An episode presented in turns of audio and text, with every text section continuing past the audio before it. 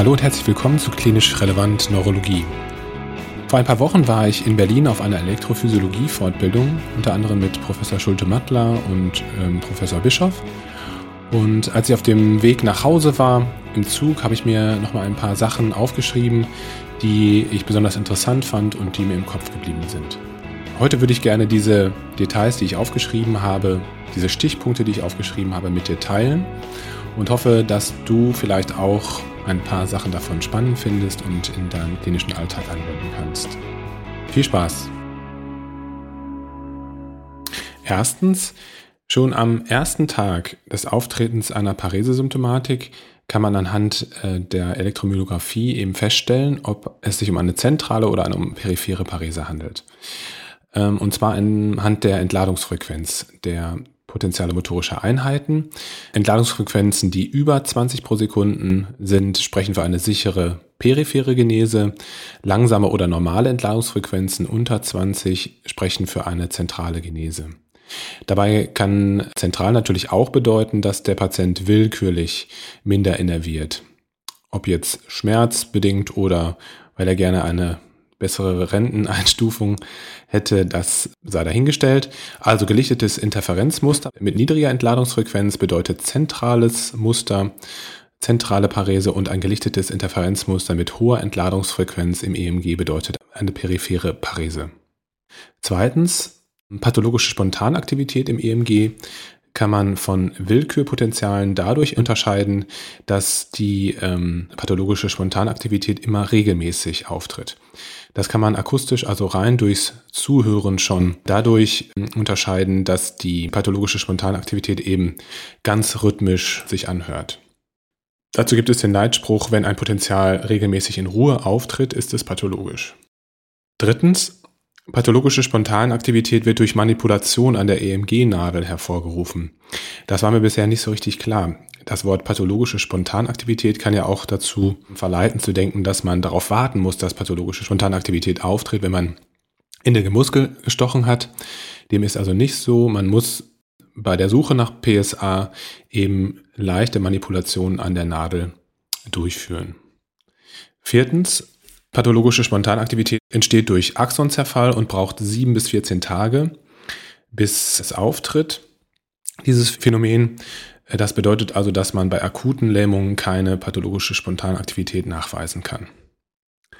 Fünftens, das fand ich auch sehr spannend, pathologische Spontanaktivität kann nach einer Nervenschädigung lebenslang persistieren. Das heißt, selbst wenn der Nerv sich wieder erholt hat, kann immer noch nach Jahren PSA nachweisbar sein im EMG. Und das ist natürlich auch für gutachterliche Tätigkeiten wichtig zu wissen. Sechstens, pathologische Spontanaktivität ist nicht spezifisch für Neuropathien, sondern kann auch bei Myopathien auftreten. Siebtens, Während der Elektrophysiologie-Fortbildung wurde noch einmal darauf hingewiesen, wie häufig Karpaltunnelsyndrome sind. Die Inzidenz liegt ja, glaube ich, bei 300 pro 100.000. Wenn man sich aber die arbeitende Bevölkerung anschaut, ist dieses Phänomen, diese Erkrankung noch deutlich häufiger. Achtens, die Martin-Gruber-Anastomose. Die Martin-Gruber-Anastomose ist eine Anastomose von Nervenfasern zwischen dem Nervus ulnaris und dem Nervus medianus am Unterarm und tritt bei 1 bis 10 Prozent der Patienten auf. Warum ist das für die klinische Tätigkeit wichtig? Wenn man sich vorstellt, dass man am proximalen Oberarm den Nervus medianus stimuliert, bei dem Vorliegen einer solchen Anastomose, dann kann das dazu kommen, dass man eben bei der Ableitung der Muskelaktionspotenziale plötzlich eine niedrige Amplitude ableitet.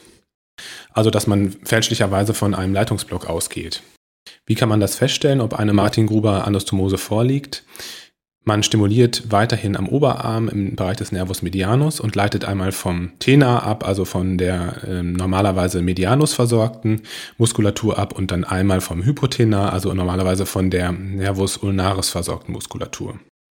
Neuntens, eine Höhenlokalisation einer peripheren Nervenläsion ist per Nervenleitgeschwindigkeit oder Elektronographie nur in den ersten zwei Wochen möglich, weil danach die Wallasche Degeneration auftritt. Das heißt, wenn es darum geht, zu schauen, wo eine Nervenläsion vorliegt, da muss man eben halt auch schnell sein. Zehntens, myogene Veränderungen in der Elektromyographie. Das wisst ihr alle, das sind kleine und kurze potenziale motorische Einheiten. Potentiale motorischer Einheiten, die größer als 2,5 Millivolt sind, sprechen für eine chronisch neurogene Schädigung. Das ist der elfte Punkt, den ich aufgeschrieben habe. Das heißt, es handelt sich also um einen abgelaufenen Nervenschaden mit abgeschlossenen, ja, teilweise auch erfolgreichen Reinnervationsvorgängen. Zwölftens habe ich mir aufgeschrieben den Begriff Satellitenpotenziale im EMG. Diese Potenziale treten circa sechs bis zwölf Wochen nach einer neurogenen Schädigung auf und sind Frühzeichen einer Reinnervation. Dabei handelt es sich um kleine monomorphe Nachpotenziale nach dem Haupt-PME und mit der Zeit rücken diese kleinen Nachpotenziale immer näher an das eigentliche Potenzial motorischer Einheiten heran und verschmelzen dann irgendwann damit und bilden dann ein großes chronisch neurogenes PME. 13. Polyphasische Potenziale motorischer Einheiten sind ebenfalls Zeichen der frühen Reinnervation. 14. Äh, Potenziale motorischer Einheiten, die in die Potenzialanalyse mit einfließen sollen, müssen mindestens dreimal in monomorpher Form nachweisbar sein. 15. Für die PME-Beschreibung sind eigentlich die Parameter Amplitude und Phasenzahl am wichtigsten. Bei der Phasenzahl kann man auch den Begriff Turns benutzen. Äh, dabei handelt es sich halt um Richtungswechsel der Kurve. Die Richtungswechsel müssen mindestens 10% der Amplitude ausmachen. 16. nochmal der Begriff temporale Dispersion, allerdings im Zusammenhang mit der Elektroneurographie. Äh, dieses Phänomen zeigt sich bei ähm, Demyelinisierungsvorgängen. Und ja, ich finde dieses Bild ganz schön, das auf der Fortbildung genannt wurde. Wenn man sich vorstellt, dass eben ein elektrischer Reiz über einen Nerven geschickt wird, also wenn man sich vorstellt, dass man einen elektrischen Impuls über einen Nerven schickt, der eben eine defekte Isolation hat durch Demyelisierungsvorgänge, dann ist das so ähnlich wie bei einem, bei einem Marathon. Am Anfang stehen alle Läufer zusammen, ganz eng gedrängt und am Ende im Ziel kommen halt die Schnellen als Erste an und das Teilnehmerfeld ist total auseinandergezogen. Ähm, und so ist das halt auch mit diesem Antwortpotenzial, das sich dann nachher total auseinanderzieht und breit und aufgezackt ist. 17. Bis eine Parese klinisch evident wird, bis wir Ärzte in der klinischen Untersuchung eine Parese nachweisen können, müssen auf jeden Fall mehr als 60 Prozent der motorischen Einheiten ausfallen. 18. Und das finde ich auch nochmal wichtig, sich vor Augen zu führen, ist, dass das Hören beim EMG total wichtig ist, dass man nicht immer auf den Bildschirm starren sollte, sondern vielmehr sich auch konzentrieren sollte auf die Entladungsfrequenzen oder zum Beispiel auf das Endplattenrauschen, das ja für die Nadelnähe der PMEs wichtig ist. Und das gleiche gilt auch nochmal für die pathologische Spontanaktivität, wo man einfach die rhythmische Entladung sehr gut hören kann, ohne jetzt auf den Bildschirm zu schauen. 19. Leitungsblock. Was ist ein Leitungsblock? Das ist eine Amplitudenreduktion im Vergleich zum distalen Potenzial bei proximaler Stimulation um mehr als 50 Prozent. Dabei muss man sich aber immer sicher sein, dass man eben supramaximal stimuliert hat. 20. Eine Nervenleitgeschwindigkeit kleiner 38 Meter pro Sekunde ist grob gesprochen pathologisch. Wobei man sich auch hier vor Augen führen muss, dass das sehr temperaturabhängig ist. Übrigens daher werden auch im Winter statistisch gesehen viel mehr, viel mehr äh, Karpaltunnelsyndrome diagnostiziert. 21. Das habe ich mir aufgeschrieben, eine axonale Schädigung führt zu einer Amplitudenreduktion. Da ist auch nochmal wichtig, dass wir uns sicher sind, dass wir supramaximal stimuliert haben. 22. Bei allen neuromuskulären Transmissionsstörungen findet sich bei einer 3-Hertz-Stimulation ein Dekrement bei allen neuromuskulären Transmissionsstörungen. Und beim Lambert-Eaton-Syndrom ist das Inkrement erst nach einer posttetanischen Stimulation nachweisbar. Das heißt also, dass der Patient vorher den Muskel maximal angespannt haben muss. 23. Der kurze Bizeps femoris Kopf ist am Oberschenkel vom Nervus peroneus versorgt und ist daher geeignet, untersucht zu werden, wenn es um eine proximale Peroneus-Läsion geht. 24. nochmal kurz zum Lambert-Eaton-Syndrom. Hier ist es so, dass vegetative Symptome sehr typisch sind, zum Beispiel ein trockener Mund. 25.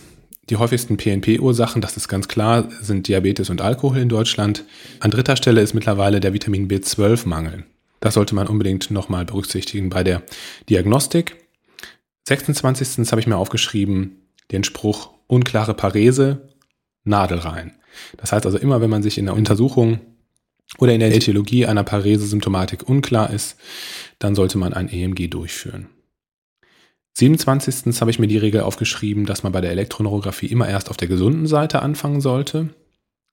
28. der Punkt, 9 von 10 Patienten mit PNP haben eine unauffällige Elektroneurographie. Ich glaube, das soll einfach nur darauf hinweisen, dass die Polyneuropathie oder die, die Diagnose einer Polyneuropathie immer noch eine klinische Domäne ist. 29. Das ist auch eine wichtige Information für mich gewesen, beziehungsweise eine wichtige Wiederholung für mich gewesen. Der Musculus tibialis posterior wird von L5 und vom Nervus tibialis innerviert und deswegen eignet er sich daher auch äh, zur Differenzierung zwischen einer Peroneusläsion und einem L5-Syndrom. Alternativ kann man auch die Glutealmuskulatur im EMG untersuchen. 30. Der L5-Kennmuskel ist der Musculus extensor hallucis longus, weil der Musculus tibialis anterior einfach noch zu viele andere Nervenfasern und Impulse aus der L4-Wurzel erhält. 31. zum Thema F-Wellen. F-Wellen sind geeignet für die Diagnostik von proximalen Neuropathien. Beurteilt werden hier die Latenzen der F-Wellen, also die Latenzen des Auftretens der F-Wellen und die Persistenz.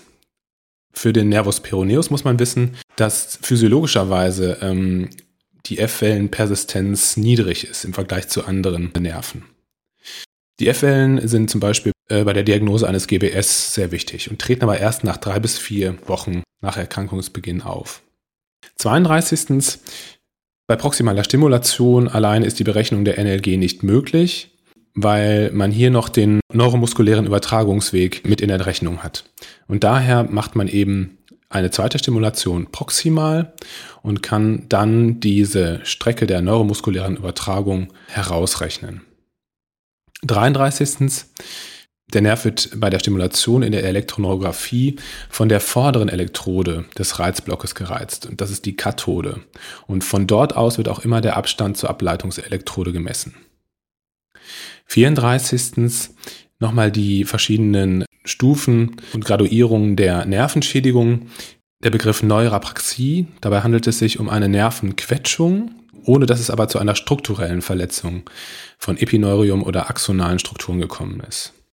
Bei der Axonotmesis handelt es sich um eine axonale Schädigung mit unterschiedlich stark ausgeprägter Schädigung der epineuralen Strukturen.